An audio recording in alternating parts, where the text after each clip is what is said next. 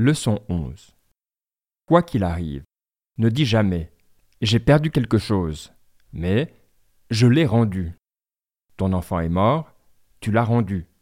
Ton conjoint ou ta conjointe meurt, tu l'as rendu.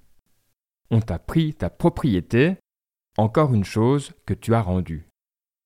Mais c'est une mauvaise personne qui me l'a prise.